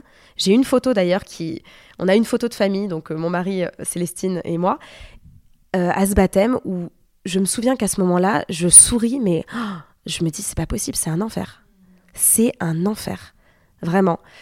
Et, euh, et, je me souviens qu'on a cette photo parce que, euh, pour l'histoire, on a, on a un, jeune homme qui me tape sur l'épaule et qui, je pense, a vu toute la journée que je pleurais, que j'étais pas bien, et qui me dit, il me dit, je fais, des photos, est-ce que je peux en faire une de vous trois parce que je vous trouve très beau? Ah, j'ai ce souvenir de ce, de ce moment-là où je me suis dit, mais waouh, heureusement qu'il y a des gens quand même, des fois, euh, pendant ces moments-là, c'est des, un peu des moments suspendus. Donc j'ai gardé précieusement cette photo, évidemment. Et je, mais surtout, je me dis, c'est pas possible, ça repart, quoi. C'est reparti. Et on avait les tests, on avait les résultats de ce test trois semaines plus tard. Ah oui, c'est long. C'est très long. Et donc, je me souviens, trois, mais je me dis, ça va revenir positif. Elle fait un RGO, donc on va me, on va me filer un truc, enfin, il va se passer quelque chose. Alors, on lui donnait de l'inexium, c'est un traitement qu'on donne à chaque fois pour le RGO. On lui donnait, mais ça changeait pas. Bon. Et là, l'hôpital m'appelle un jour, je me rappelle très bien, et la médecin au téléphone me dit, écoutez, je suis désolée, mais le test revient négatif. Elle n'a pas de RGO. Et alors là, le monde s'écroule, quoi. Enfin, le monde s'écroule. Après, c'est toujours rien de dramatique, mais je me dis. Mais tu n'avais pas d'explication. J'ai pas d'explication. Donc, je sais pas ce qu'elle a. Et donc ça va durer combien de temps? Combien de temps? Je peux pas l'avoir au sein toute la journée, c'est pas possible. Enfin, puisque c'était le seul moment où elle était euh, plus ou moins calme. Et, euh, et, elle avait tous les symptômes du RGO. Et donc je retourne voir ma pédiatre, je sais pas, trois jours après. Et je lui dis encore, est-ce que vous pensez pas que c'est la vitamine D? Parce que je lis euh, des, études, je sais, ça se fait pas beaucoup, mais il y, a quelques études qui sortent qui disent que cette vitamine D, comme elle peut être allergique, etc. Machin. Et je me souviens qu'elle me dit euh, non, c'est pas ça. Et là, je lui dis quand même, bah, je vais l'arrêter. Je vous le dis, je l'arrête. Et elle a, elle a quand même euh, l'intelligence de me dire d'accord, pas de souci. De toute manière, bon, vous pouvez l'arrêter un mois, c'est pas dramatique. Euh, et puis on voit, bah, ok, on, tente. Et puis et ça, j'ai trouvé ça très bien parce que elle n'était pas contre moi. Euh, elle, elle n'était pas d'accord, elle ne croyait pas, mais elle, elle, euh, elle m'a laissé faire. Et ça, je trouve ça très bien parce que je trouve que c'est rare aussi dans le milieu médical d'avoir des pédiatres qui font confiance aussi aux, aux parents. C'est assez rare. Et donc, j'ai arrêté la vitamine D. Et ma fille a arrêté de pleurer au bout de deux jours. Ouais, magique. Incroyable. Alors, ça n'arrive pas souvent c'est vrai, mais euh, il peut arriver que des enfants soient en réalité intolérants ou allergiques à un adjuvant qui est dans ces fameuses euh, vitamine qu'on donne souvent à la maternité. Et donc, ce que j'ai fait, c'est juste que je suis passée à une vitamine D qui euh, n'est pas remboursée. Donc, effectivement, on n'en parle pas parce qu'elle n'est pas remboursée. Mais enfin, bon, ça coûte rien du tout. Qu'on achète en pharmacie sans ordonnance et qui est beaucoup plus naturelle. Et donc, en fait, il n'y avait pas cet adjuvant et ma fille a arrêté de pleurer à, du jour au lendemain. Franchement, ça a pris trois jours incroyable. Et ça a été miraculeux, c'est-à-dire que vraiment en trois jours, plus de pleurs. Et donc, je me suis rappelé qu'à l'hôpital euh, Lanval, où j'étais à Nice, euh, pour le test, ils ne lui donnaient pas cette fameuse vitamine. Et donc, elle avait arrêté de pleurer pendant trois jours. Et en fait, je me suis dit, mais c'est pas possible. Enfin, c'est, on est. Bon, voilà, on, c'était notre histoire et c'est comme ça. Et, mais je me suis dit, il, aura fallu quatre mois. Et effectivement, il y avait des fois où je, je lui donnais pas, mais j'oubliais que je lui avais pas donné. Et je me disais, oh, on a eu une bonne journée. Et en fait, voilà, tout ça mis bout à bout, je me suis dit, effectivement, c'était ça. Bon, ça a été très compliqué pour moi de lui redonner quelque chose euh, a posteriori. Euh, même maintenant, quand on me dit de, quand le pédiatre me demande de lui donner les ampoules, etc., je le fais. Alors maintenant, ça lui fait plus rien, il n'y a pas de souci, mais, mais bon, j'ai toujours ce petit truc. Ouais, ouais, ouais. Je suis marquée par ce truc-là, mmh. ça c'est sûr. Et puis je suis marquée par ces 4-5 mois où même avec mon mari, j'en étais arrivée à un point où, où, où je me disais, bon, moi je suis sa mère, donc je l'aime, mais il faut quand même que elle peut pas être comme ça tout le temps. Il faut que presque elle soit aimable pour son père. Et en fait, du coup, j'appréhendais parce que je me disais, elle pleure, du coup, il va pas l'aimer. J'étais dans un truc où, enfin, je me faisais des, aussi des films par rapport à ça. Jusqu'au jour où mon mari m'a dit, mais arrête, je l'aime, c'est ma fille. Donc arrête de croire que je ne vais pas l'aimer parce qu'elle pleure, etc. Enfin, c'était, on était dans un tourbillon euh, dans un tourbillon de pleurs. En fait, c'était que des pleurs et des hurlements tout le temps. ça et a dû être tellement difficile. Ça a été très compliqué. Mmh. Euh, et donc, euh, au bout de, je crois que c'était au bout de cinq mois, elle a, elle a effectivement arrêté de pleurer. Et donc, et donc là, ça a été absolument merveilleux, à tel point qu'on s'est dit, on va en refaire un autre. pas tout de suite, mais quand même assez rapidement. Euh, puisque je suis tombée enceinte. Bon, alors là, encore plus vite, je suis vraiment tombée enceinte très très vite. Euh, je, crois que ma fille avait 19 mois. Voilà. Euh, et donc, je suis tombée enceinte de mon deuxième enfant. Et là, je me suis dit, c'était post-Covid. Voilà, c'était post-Covid.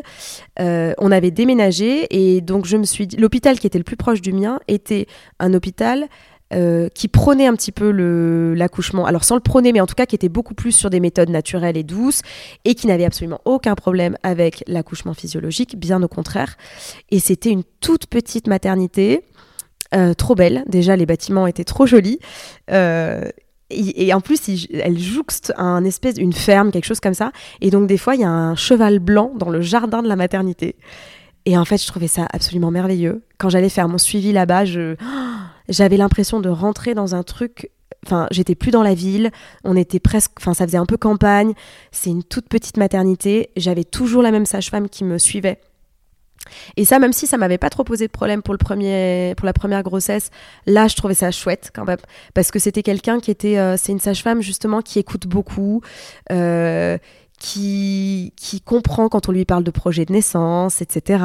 Et donc j'ai découvert un monde, c'est-à-dire que je me suis dit, enfin, on peut vouloir un accouchement particulier et être écouté euh, et être comprise et être acceptée et, presque poussée en fait en plus. Donc ça, j'ai trouvé ça génial.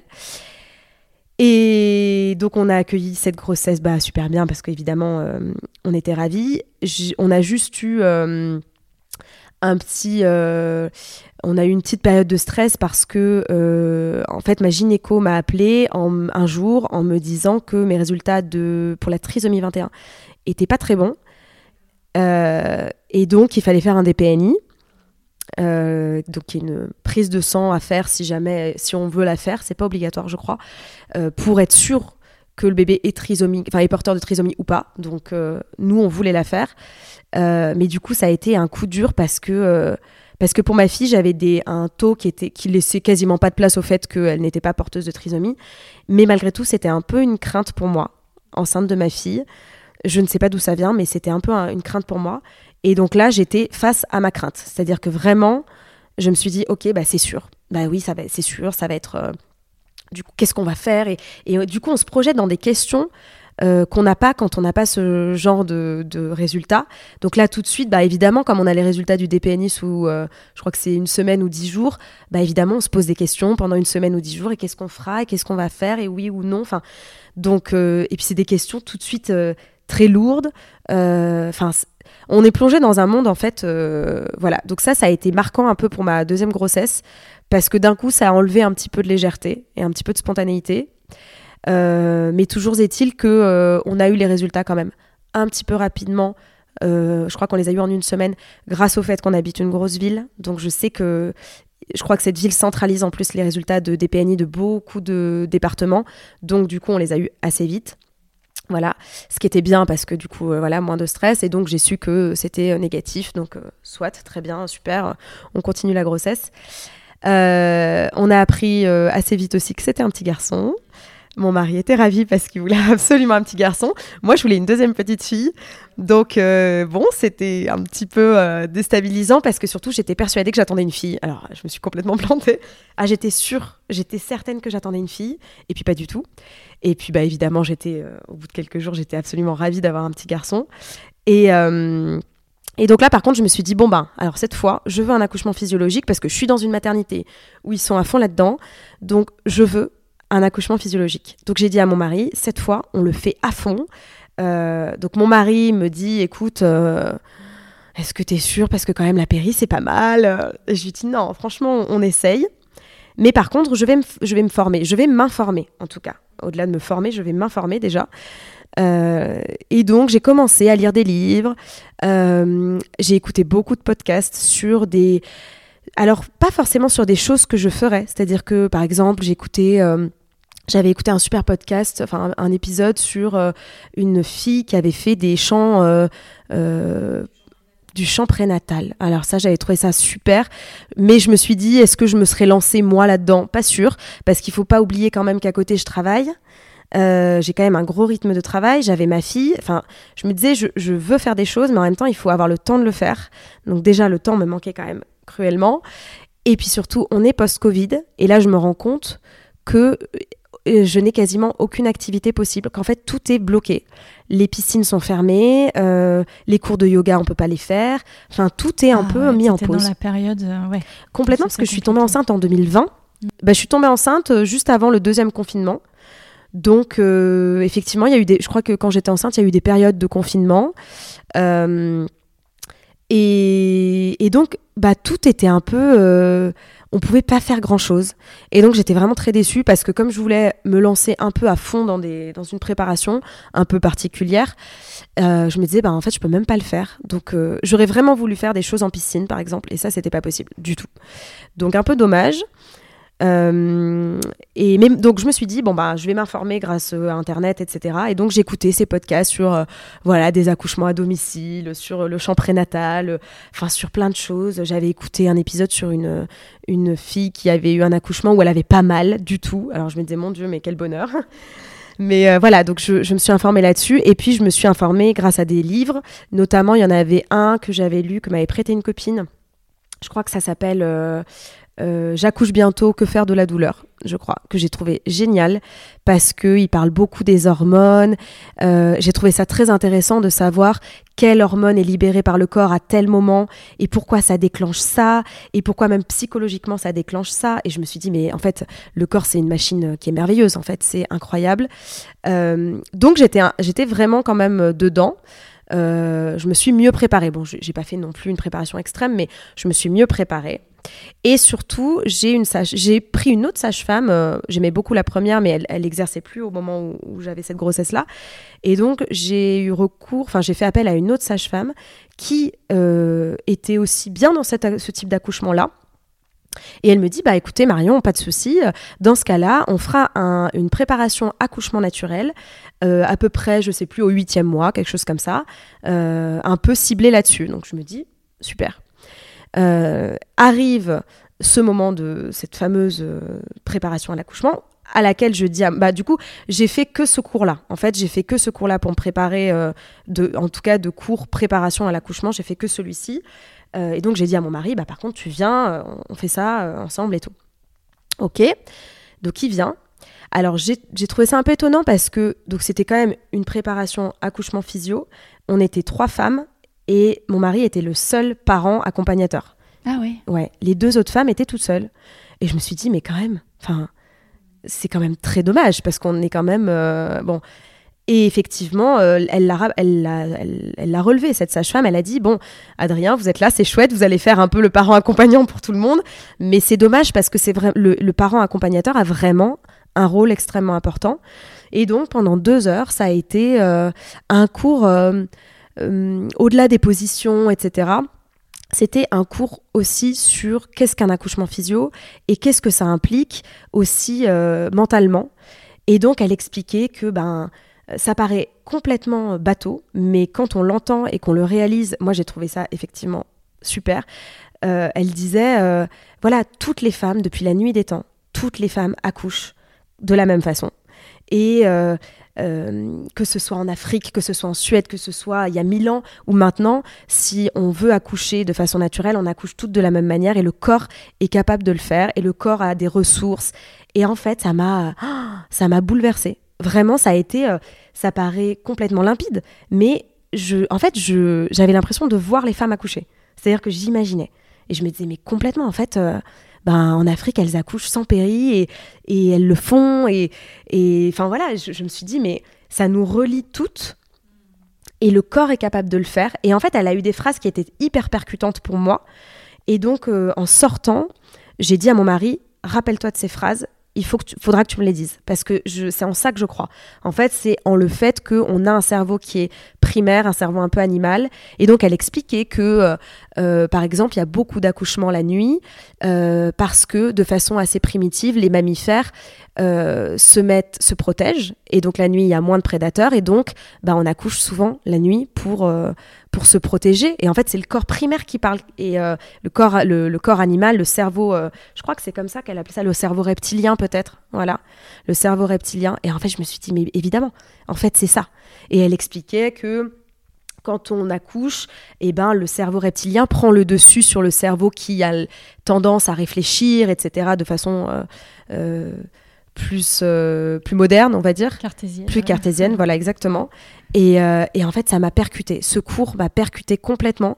Et je me suis dit, c'est exactement ça.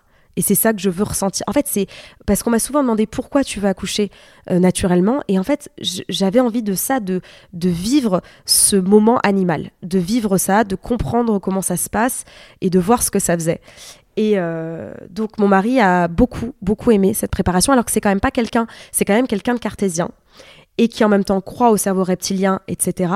Et, euh, mais il n'était pas forcément euh, à fond derrière moi. Il le faisait parce que c'était moi et parce que j'avais envie de cet accouchement, mais il le faisait pas parce que lui en avait forcément envie. Et là, quand même, lui aussi, ça l'a, ça bouleversé un petit peu. Et, et elle a expliqué une chose très importante, enfin selon moi, qui était très importante. Elle a dit que le parent accompagnateur, il fallait que dans toute la tempête de l'accouchement, il fallait que ce soit un phare dans la nuit, un, roc qu'il fallait pas que, ce parent-là panique parce que, euh, bah parce que pendant l'accouchement, il y a la fameuse euh, phase de désespérance et qu'à ce moment-là, il faut que la femme puisse se raccrocher à quelqu'un euh, qui soit présent, ancré dans le sol, qui soit là pour lui dire en fait, ça va bien se passer. Et donc, on est sorti de là. Je me suis dit, bon, bah, c'est bon, on va le faire en fait. On le fait, mais c'est même pas une option, c'est sûr. Bon, j'avais toujours, je me disais toujours, malgré tout, au cas où il y a la péridurale, mais enfin, c'est tout à fait faisable. Et puis j'avais surtout cette maternité aussi à laquelle je me raccrochais en me disant, elles sont là, je vais pouvoir euh, accoucher comme je veux, si je veux crier, je peux crier, parce que j'avais un peu toujours cette crainte de me dire, euh, est-ce que j'embête pas les sages-femmes? Euh, ah, elle arrive, ah bah la dame, ah bah oui, elle veut son petit euh, caprice d'accouchement physio, euh, euh, mais bon, est-ce que est-ce qu'on a vraiment envie d'entendre ses cris, est-ce qu'on a et en fait là, dans cette maternité là, je me disais, elles s'en fichent, enfin, hmm. elles sont là pour m'accompagner. J'avais vraiment ce sentiment d'être d'être soutenue. c'est super précieux. C'est hyper précieux. En fait, hmm. ça change tout, mais vraiment, ah ça change complètement la donne. Et donc arrive le jour J, bah comme ma fille, hein, j'ai eu deux accouchements là-dessus similaires, c'est-à-dire que mon mari, alors mon mari avait eu la bonne idée d'aller boire un verre avec des copains. Donc, t'étais proche de ton terme là En fait, j'étais, j'ai accouché pour mes deux enfants à une semaine pile de mon terme. Et donc là, comme pour ma fille, contraction. Donc là, je me dis ah, ça travaille. et rupture des poches des os, enfin je romps la poche des os, enfin je fissure, c'est ça, fissure de la poche des os. Donc je comprends que la fissure. Donc j'appelle mon mari en lui disant bah là il faut revenir parce qu'il y avait quand même ma grande à faire garder, etc., etc. Donc il y avait une petite logistique, voilà. Donc mon mari finit par et il comprend pas en fait. Je lui écris un message en lui disant c'est pour bientôt et il comprend c'est pour bientôt dans deux jours, dans trois jours. Donc il a mis du temps à comprendre que c'était maintenant, enfin qu'il fallait y aller en tout cas. Donc il finit par rentrer. Mais sauf que j'avais déjà des contractions. Bah, comme pour ma fille, moi j'ai tout de suite en fait des contractions euh, extrêmement, extrêmement douloureuses. Et, euh, et donc euh, je, lui dis, bah, c'est pour ce soir. Enfin, c'est pour cette nuit ou demain, ou j'en sais rien, mais en tout cas, c'est maintenant. Euh, donc du coup, mes, beaux-parents arrivent, pour, on, réveille quand même notre fille pour lui dire qu'on part à la maternité.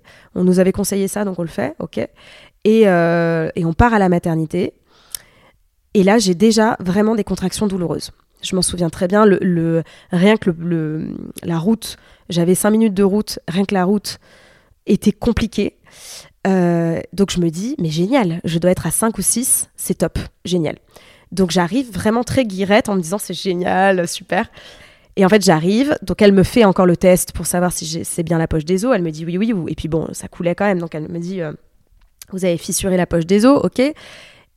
Donc déjà, elle me confirme vous avez fissuré la poche des os. Et là, quand même, mon mari a une phrase et qui effectivement, il me dit bah du coup, en fait, tu pourras pas être dans la baignoire. Parce que effectivement, ils avaient une salle nature, je savais qu'il y, avait une baignoire, sauf que quand on file sur la poche des eaux, on ne peut pas être immergé dans l'eau. Et donc là, je me dis ah ouais mince. Et là vraiment, c'est un coup dur parce que bah parce que je m'étais projetée dans l'eau, je m'étais dit ça ira, enfin ce sera bien, etc. Et elle m'ausculte, elle me dit vous êtes à 1. Et alors là, je me dis oh mon dieu, la douche froide. Je me dis je suis à 1. La douche froide, vraiment. Donc là, je me dis ça va être très compliqué, j'ai déjà très très mal. Mais bon, bah, on va tenter, tant pis. donc là, je me dis, bon, on verra bien. Et elle m'emmène en chambre. Elle me dit, vous allez commencer à faire le travail. Vous êtes à 1, donc faut, faut que ça avance, quoi. OK Et donc là, je me retrouve dans une chambre avec mon mari, donc seule, sans sage-femme, euh, avec des douleurs déjà très, très fortes. Euh, et puis, c'était la nuit. Et donc, la nuit, il bah, n'y a personne, il n'y a pas de bruit, c'est noir.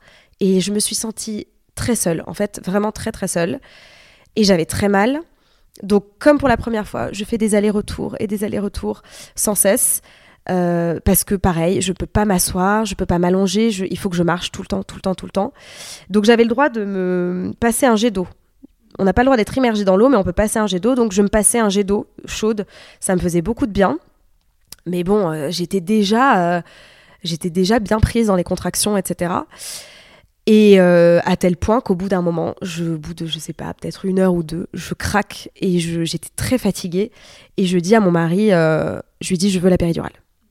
Donc là, lui, briefé depuis neuf mois, il me dit, mais tu es sûr C'est quand même ton projet Euh, donc il me rappelle, etc., ce que je voulais, etc. Et je lui dis, écoute, vraiment, là, le, en fait, je lui dis, le, le, les douleurs l'intensité prend le pas sur le plaisir d'accoucher de façon physiologique. Là, je j'ai plus de plaisir du tout. Je là, c'est plus un plaisir du tout. J'en peux plus. Je suis fatiguée et en fait, je m'effondre un peu. Je pleure, mais comme un enfant. Vraiment, je, à sanglots vraiment. Et donc, bah, il appelle une sage-femme évidemment, qui essaye de me convaincre euh, un petit peu et qui me dit mais quand même vous, vous vouliez ça vous êtes sûr etc et je lui dis non non là je c'est bon stop on a assez rigolé euh, stop et elle me dit, ok, d'accord, bah je, vous apporte un fauteuil et puis on va aller voir l'anesthésiste. Et alors, ce qui est drôle quand même, on se rend compte, enfin, je sais pas si c'est une coïncidence, mais pendant les j'avais des contractions tout le temps, tout le temps, tout le temps qui s'enchaînaient. Et là, pendant les trois minutes où elle m'a descendu chez l'anesthésiste, j'avais, euh, j'avais l'impression d'avoir un peu une accalmie. Je pense que c'est le mental en fait qui, en fait, j'étais soulagée, soulagée. Je me suis dit, ok, tu vas avoir la péri, ça va être mieux, ça va aller, etc. Et là, on arrive donc soi-disant chez l'anesthésiste. Et en fait, j'arrive finalement en salle nature.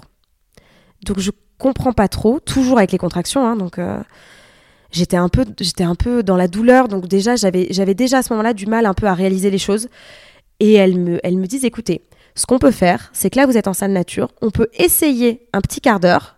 Et puis si vraiment vous voulez encore l'anesthésie, enfin la péridurale, et eh ben pas de souci, on la prend, il y a pas de problème. De ouais, et elles me disent, vous savez, la péridurale, on peut la prendre quasiment jusqu'au bout, donc il n'y a pas de souci, vous la prendrez. Donc je dis, mais Et alors là, à ce moment-là, je dis ok, presque un peu pour leur faire plaisir, franchement. Je me dis bon, allez, euh, elles sont sympas, elles font un geste et tout. euh. donc je me dis ok. Et donc, on... je, je continue en fait à marcher, marcher, marcher. Elles me mettent quand même dans la baignoire. Euh, donc il n'y avait pas d'eau parce que j'avais pas le droit, mais mon mari pouvait me passer des jets- le jet d'eau. Donc j'étais allongée dans la baignoire, semi-allongée on va dire, et j'avais euh, de l'eau chaude sur le ventre, etc. Euh, ce qui me faisait beaucoup de bien.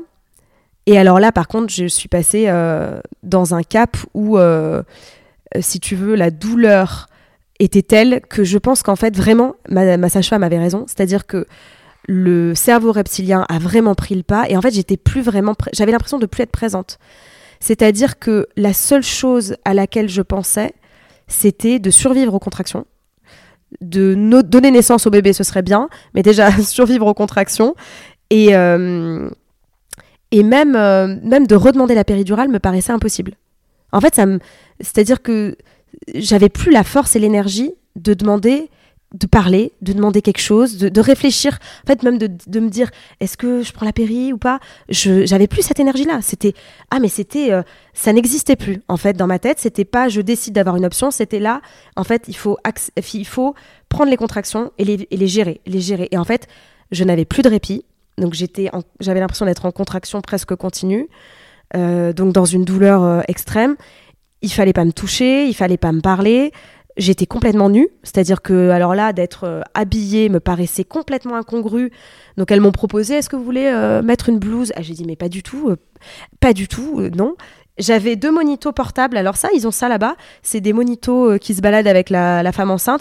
Et alors j'étais un peu contrariée d'avoir ça parce que j'avais l'impression que c'était une contrainte physique. J'avais l'impression que ça me pesait.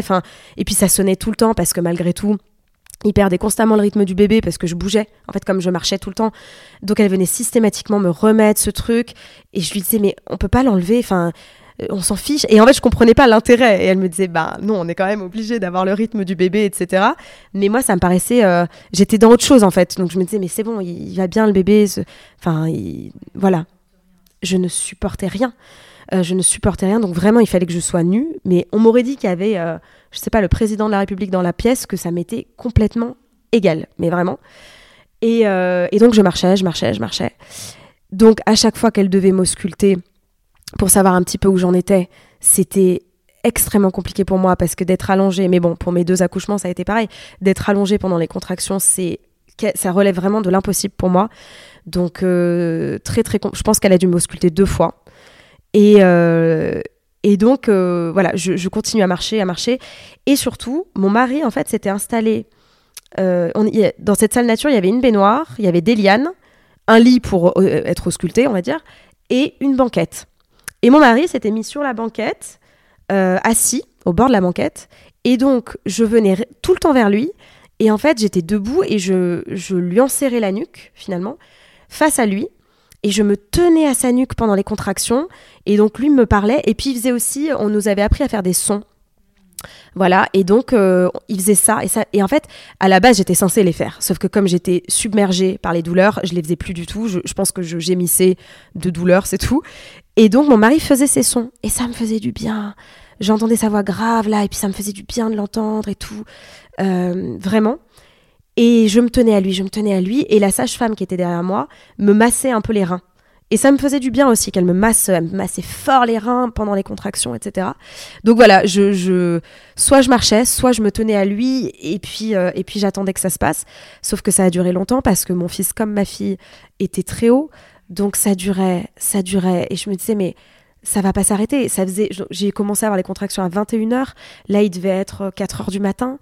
Et je, je me disais, mais ça, ça, ça dure très très longtemps quand même. Enfin, c'est vraiment très très long. En fait, ce qui était très dur à gérer, c'était de me dire, je ne sais pas combien de temps ça dure.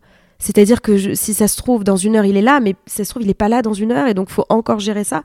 Et je pense que si on m'avait dit, il est là dans une heure, je l'aurais beaucoup mieux géré. Et donc, euh, donc euh, au bout d'un moment, euh, elle me dit, je vous ausculte encore une fois, très bien.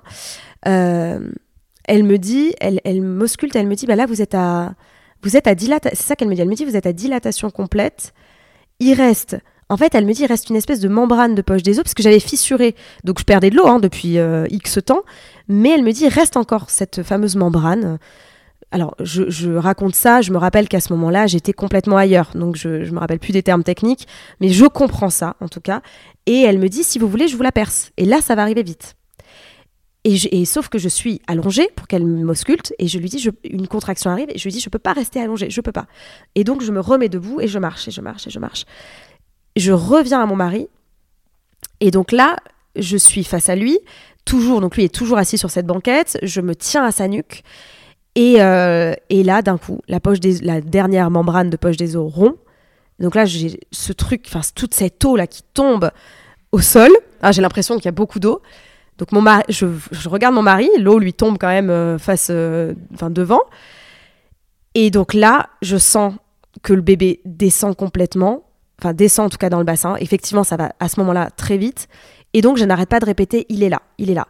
Et je pense qu'à ce moment-là, je suis en phase de désespérance parce que là, je me dis, oh, je vais pas du tout pouvoir y arriver, je vais mourir. Vraiment, j'ai cette image de je vais mourir, je vais pas y arriver. Et donc là, j'ai euh, et c'est très étonnant parce que j'ai une impression d'avoir une, d'avoir une masse, alors la masse c'est le bébé, hein, d'avoir une masse à gauche, très à gauche dans mon bassin. Pas du tout à droite, mais très à gauche. C'est, j'ai un ressenti comme ça. Et j'ai surtout le ressenti d'une masse qui descend. Quoi que je fasse, il y a une, une force du haut vers le bas que je ne peux pas arrêter, sauf qu'à ce moment-là, j'ai peur. Et en fait, je suis prise d'une panique totale. Et alors que je, Enfin, je, me souviens que j'avais lu que les contractions, ça soulageait la douleur, etc. Et en fait, là, je pense que je suis prise de panique. Et donc, je retiens, je pense, la poussée. Et donc, je dis, je n'arrête pas de dire, il est là, il est là, en étant paniquée. Et la seule chose à laquelle je pense à ce moment-là, j'ai une pensée un petit peu cohérente, qui est de me dire, comment ils vont faire pour m'opérer? Parce que j'ai vraiment, je me dis là, il, faut avoir le temps qu'il m'opère, qu'il me fasse une césarienne, parce que je vais pas, c'est pas possible, je ne vais pas y arriver. Ah, incroyable. J'ai cette pensée-là de me dire comment ils vont faire pour m'opérer. Et là, de nouveau, la, contraction, donc la douleur reprend. Et donc, je suis prise dans le truc. Et mon mari, à ce moment-là, le phare dans la tempête, il voit que je suis complètement paniquée. Et il me dit, il me dit, tu peux le faire. Il me dit, accepte les contractions, accepte-les. Tu, tu peux le faire. Euh, toutes les femmes, rappelle-toi, toutes les femmes accouchent comme ça. Ton corps sait, ton corps le fait. Et, et à ce moment-là, j'avais besoin d'entendre que mon corps le savait le faire, que c'était même pas de mon ressort en fait, que mon corps savait le faire, qu'il fallait que je, le, je fasse confiance à mon corps. Et en fait, il me dit ça très calmement, accepte les contractions. Et j'ai un souvenir de ça où, ben en fait, il est là et je me dis, il a raison. Et je me souviens, ces femmes qui accouchent euh, en Afrique, en Suède, je me rappelle des, paroles de ma sage-femme et, je me dis, allez, prends le risque allez, tu sais quoi, prends le risque de le faire. Vraiment, j'ai un dilemme en moi de me dire, est-ce qu'on retient et donc on est encore dans le contrôle? Ou est-ce qu'on laisse aller et, on prend le risque et on voit peut-être Et alors là, je dis, ok, prochaine je me dis, allez, prochaine contraction, tu pousses et on, voit. Mais je pousse vraiment contre, presque contre ma volonté parce que j'ai peur de ce qui va se passer en fait. Et il me dit, et il voit que j'ai une contraction et donc il me dit, accepte, accepte. Et là, j'accepte et je pousse et je pousse. Et, donc, et en même temps, j'ai ce truc de de cette sensation de me dire mon dieu mais c'est incroyable ce qui est en train de se passer donc je pousse je pousse tout en disant il est là, il est là. Et j'ai un cri. Je me souviens que j'ai un cri. J'ai une pensée. J'ai la pensée de me dire est-ce que c'est moi qui ai crié comme ça? En fait, j'ai un cri qui n'est pas. Enfin, que j'ai jamais crié comme ça. Un espèce de truc rock.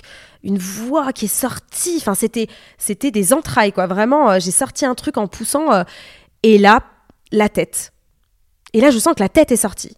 Sauf que je suis debout. Je suis face à mon mari, donc je le tiens toujours par la nuque je me dis, je suis debout, et je dis à la sage-femme, il y a une sage-femme avec moi, et je dis à la sage-femme, il est là. Sauf qu'en fait, ça fait déjà un quart d'heure que je dis, il est là, parce que je sens qu'il descend, et donc je dis, il est là, et elle ne se rend pas compte qu'il est là. Et donc, il se trouve aussi que cette sage-femme euh, était fraîchement diplômée, et donc, en fait, elle m'avait dit au début que c'était son deuxième accouchement. Et je pense qu'elle n'a pas pris la mesure de ce qu'il était vraiment là, et elle n'a pas regardé entre mes jambes. Et donc, elle n'a pas vu la tête. Et je dis, il est là. Et elle me dit, ah bah tiens, je vais aller. Et je la vois tout doucement dire, je vais aller appeler l'auxiliaire de puériculture. Et je lui dis, non, non, mais il est là. Je il est là. Et je lui montre entre mes jambes. Et donc là, elle, elle juste, vu que je suis debout, elle a juste à se pencher et elle voit la tête et il me dit Ah et je l'entends dire, je l'entends faire. Ah donc là, je j'ai même pas le temps de comprendre en fait ce qui se passe. J'ai une contraction euh, de, enfin voilà, une très grosse contraction et en fait le corps passe. Et là, euh, j'ai l'instinct, mais c'est vraiment un instinct parce que j'ai pensé à rien du tout. J'ai ma main gauche alors que je suis droitière, je lâche mon mari et j'ai attrapé le bébé euh, qui tombait en fait, qui est tombé de bah, de moi, de ma hauteur. Et en fait, je, je chope le bébé comme ça. Je sais pas ce que j'attrape. Je sais pas si c'est la tête, le corps, les fesses. Je sens un truc chaud. Je sais que c'est le bébé. Et donc là, je dis euh, à mon mari, prends-le, prends-le. Et en fait, euh, je ne l'avais pas senti à ce moment-là, mais mon mari euh, m'a expliqué qu'en fait, il a mis aussi les mains. Donc, il avait ses mains sous mes mains. Et donc, on tenait le bébé tous les deux. Mais ça a été un réflexe. Ça, ça a été un réflexe archaïque parce que j'ai pensé à rien. Je l'ai pris de la main gauche. Enfin, un truc qui, enfin, qui ne me serait pas arrivé consciemment, en fait. Euh, et, donc à ce moment-là, la sage-femme, évidemment, branle-bas de combat, appelle euh, l'auxiliaire qui arrive, qui, je pense, avait plus d'expérience et qui dit euh, Ah bah oui, oui, effectivement, il est bien là, oui, oui. Et donc là, je suis toujours debout, avec le bébé entre les jambes, avec ma main, mon mari qui a sa main sous ma main, donc je lui dis Bah prends-le, prends-le. Et les enfin, le, donc la sage-femme arrive à ce moment-là et elles le prennent. Donc c'est un peu étonnant comme situation parce que du coup, on sait pas trop comment se mettre parce qu'elle cordon qui est pas non plus extensible. Donc, de façon très concrète, c'est un peu bizarre. Donc, elle tenait le bébé et puis, euh, et puis la sage-femme me dit ça va? Et en fait, je crois que j'étais complètement sonnée par la douleur que j'avais eue, par euh, ça, cet accouchement debout auquel je m'étais pas, enfin, je m'étais pas dit que j'accoucherais debout. Hein. Et donc, j'étais un peu surprise. Et en fait, j'étais complètement sonnée. Donc, je sais que je ne répondais plus.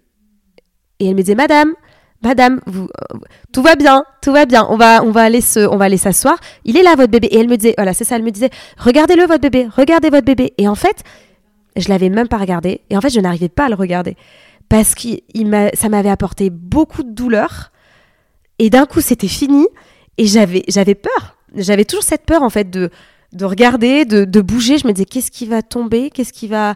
Enfin voilà, j'avais un truc un peu de, ok, je bouge plus comme ça, il se passe plus rien. ouais, et puis un temps de sidération. J'étais en fait complètement sidérée. C'est exactement ça. J'étais complètement sidérée par tout ce que j'avais vécu depuis euh, X euh, nombre d'heures.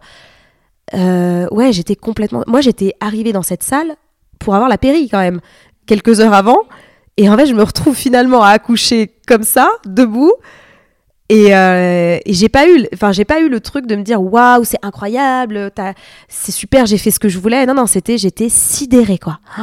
Et donc elles m'ont amené avec le bébé, elles m'ont amené, euh, elles m'ont amené euh, sur l'espèce de lit là où elles m'auscultaient, et puis elles m'ont donné le bébé, qui est pareil, qui est, tout de suite venu au sein.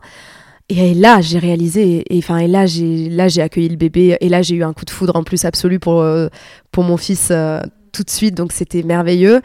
Et, euh, et c'était ouais, c'était extrêmement fort. J'ai eu l'impression, euh, tout de suite, j'avais une impression de pouvoir absolu, c'est-à-dire que je me disais, mais là, il peut m'arriver n'importe quoi. Euh, en fait, il s'est passé ça, donc tout peut arriver. Et puis surtout, j'avais une impression qu'avec mon mari, on pouvait, on pouvait faire des choses extraordinaires. C'était un truc, c'était un travail d'équipe. C'est-à-dire que depuis, je me suis, sans lui et sans les sages-femmes, très clairement, je n'y arrivais pas. Cet accouchement, pas du tout. Vraiment, euh, je l'aurais fait euh, bah, contrainte parce que pas, pas possibilité d'avoir de péridurale, etc. Mais là, c'est c'est grâce à lui, grâce à ce soutien-là de ces femmes qui acceptaient ce projet et qui m'ont accompagné quand même de façon euh, vraiment importante, qui a accepté ce que je disais aussi, parce que je pense qu'il y a eu des fois où j'étais peut-être pas très sympathique, et, et voilà, je voulais leur histoire de Monito, franchement, ça m'avait vraiment énervé, enfin pas énervé, mais agacé, donc je pense qu'elles l'ont vu. Et, mon mari, ouais, mon mari a été, euh, ça a été extraordinaire. Et ça, de le vivre en couple, ben c'est une naissance qui malgré tout euh, restera gravée et j'avais à cœur aussi de lui offrir ça. Je voulais aussi accoucher physiologiquement pour euh, pour lui dire bah viens viens on, va voir ce que c'est ensemble en, tant que parents d'accoucher comme ça de un truc très animal très euh, très primaire et donc ça a été ouais ça a été une naissance qui a été incroyable et et pendant des jours j'y repensais et, et mais alors ça a été ça a été je pense la l'expérience la plus incroyable de ma vie, mais aussi la plus douloureuse. C'est-à-dire que euh, j'ai aussi pris conscience un petit peu de mes limites à moi et, je me suis sentie dépassée aussi. Un petit peu. Il y a eu des moments où je me suis sentie complètement dépassée, submergée par la douleur, parce que ça impliquait, etc. Et je pense que je m'étais peut-être un peu surestimée au début en me disant bon oui ça va être difficile, mais enfin tu peux le faire.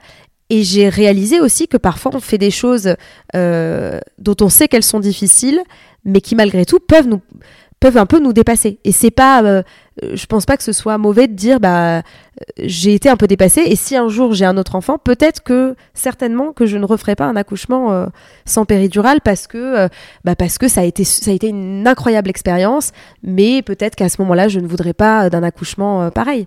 Donc, euh, donc voilà, ça a été une expérience hors du commun. Ça a été, euh, je pense, certainement l'expérience euh, la plus incroyable de ma vie, probablement. Mais ça a été aussi la plus, la plus difficile, la plus douloureuse. voilà. Ouais, ça a été, ça a été quelque chose d'extrêmement fort qui m'apporte encore aujourd'hui parce que bah parfois quand j'y repense ou quand j'ai des situations difficiles, je me dis bon bah ça va, rappelle-toi de ton accouchement, de la gestion de la douleur aussi parce que je me dis j'ai réussi à gérer la douleur. alors j'ai réussi à gérer, en tout cas je l'ai accepté cette douleur pendant euh, X temps euh, et ça m'aide au quotidien du coup.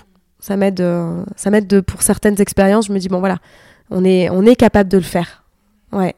On est capable d'aller au-delà, mais je pense et enfin je suis vraiment convaincue que l'accompagnement est essentiel, ça c'est une certitude, euh, que si on peut être accompagné par quelqu'un qui a conscience dès le départ qu'il faut être solide et qu'il faut dans cette tempête ne pas paniquer et être accompagnateur vraiment et de se dire euh, bon allez là c'est mon rôle à moi d'être un rock et de pas flancher et de pas lire parce que si j'avais lu la peur dans les yeux de mon mari c'était fini. Enfin là je pense enfin c'était fini. Je sais pas ce qu'on aurait fait mais enfin ça aurait été compliqué. Et là vraiment euh, bah, j'ai accepté parce que euh, je me suis dit je pousse parce qu'il est là et parce que ça va bien se passer. Donc euh, ouais, ça a été une très très belle expérience. et comment il a vécu ça lui? Est-ce que c'était une belle expérience aussi? Ah incroyable. Ça a été oui oui ça a été une expérience. Il aurait suivi quoi que je fasse, que je demande la péri, pas la péri, etc. Mais euh, pour lui ça a été se raccrocher effectivement à un à un moment primaire, à un moment animal. Euh, euh, il n'a pas du tout été dégoûté par. Euh, je lui ai demandé a posteriori, je lui ai dit mais du coup quand la poche des os est tombée ou quand le bébé est arrivé, il m'a dit franchement, en fait il m'a dit on est tellement dans une expérience de de quelque chose d'animal, il me dit en fait on n'y pense pas, même en tant que papa, je pensais pas à ça, je pensais à toi, à ta douleur, je te regardais et à, à voir ce bébé en, enfin voilà, en toute sécurité, etc. Et, euh, pour lui, ça a été une, expérience euh, absolument magique, magique. Et puis je pense que ça l'a connecté aussi, même à lui, à son côté primaire, à son côté euh, protection, à son côté.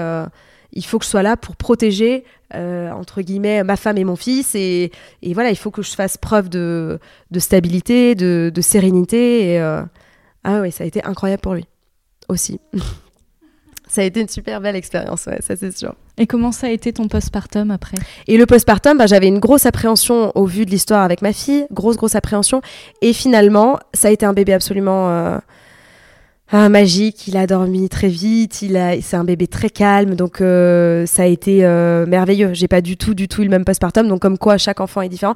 Alors par contre, évidemment, je ne lui ai pas donné la vitamine D, euh, voilà, je lui ai donné celle qui était plus naturelle, mais en tout cas, et puis il aurait probablement pas été intolérant ou allergique, mais je me suis dit, je prends pas le risque. Et, et c'est, enfin voilà, c'est un, c'est un bébé qui qui a, qui a toujours été très calme. Donc j'ai eu un postpartum, euh, malgré la reprise du travail assez tôt, etc. J'ai eu un très beau postpartum. Ouais, ouais, super. Génial. Euh, je crois qu'il faut simplement euh, s'écouter, être conscient de, de, ce qui peut se proposer à nous. et puis surtout de bien s'entourer de professionnels. quand on le sent pas, on le sent pas et c'est pas grave. Et d'ailleurs pour cette grossesse là, celle de mon fils, euh, j'étais allée voir euh, une sage-femme euh, qui était très spécialisée dans l'accouchement physio, etc. Et finalement, le courant n'était pas passé. Pourtant, beaucoup de gens la recommandaient pour ça, etc. Et le courant n'était pas passé entre nous, mais enfin bon, voilà, comme ça peut arriver. Et finalement, du coup, j'avais changé. Et je pense que c'est important de, de s'écouter et d'être à l'aise surtout. Et euh, de faire confiance au corps médical parce que si les sages-femmes ne m'avaient pas un peu forcé la main, bah, j'aurais eu la péridurale et j'aurais pas eu cet accouchement-là. Euh, et donc je pense que c'est important de le dire dès le suivi de grossesse, de dire voilà ça c'est ce que je veux. Euh, je suis pas contre un autre, un autre accouchement évidemment, mais euh, si jamais c'est possible, est-ce que bah voilà de, de, prévenir en amont ça aide beaucoup et voilà d'être très bien entouré bah ça aide et c'est ce qui fait beaucoup. Ouais, et puis c'est vraiment, c'est vraiment important ce que tu dis de s'autoriser aussi à changer de, ah oui. de, d'accompagnant. Ah non, mais complètement. On est, euh, Même au cours de la grossesse, pour être en confiance. Exactement. C'est important. On est, euh, on est dans une. Enfin, aujourd'hui, on a beaucoup de professionnels qui. Enfin, on, a, on peut prendre des rendez-vous facilement, on peut avoir des avis aussi facilement. Et donc, euh, donc ça, je pense que c'est essentiel.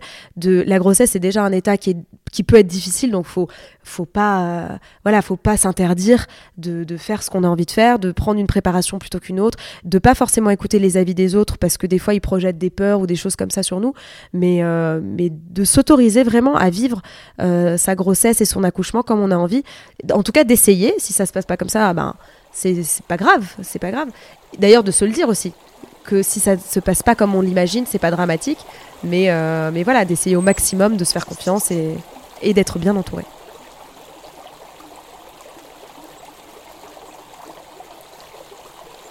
J'espère que cet épisode vous a plu, qu'il vous a touché. Il raconte une histoire de naissance, singulière et unique comme elles le sont toutes au final. Si vous avez aimé, n'hésitez pas à partager le podcast et à le soutenir en le notant et en commentant sur votre plateforme préférée.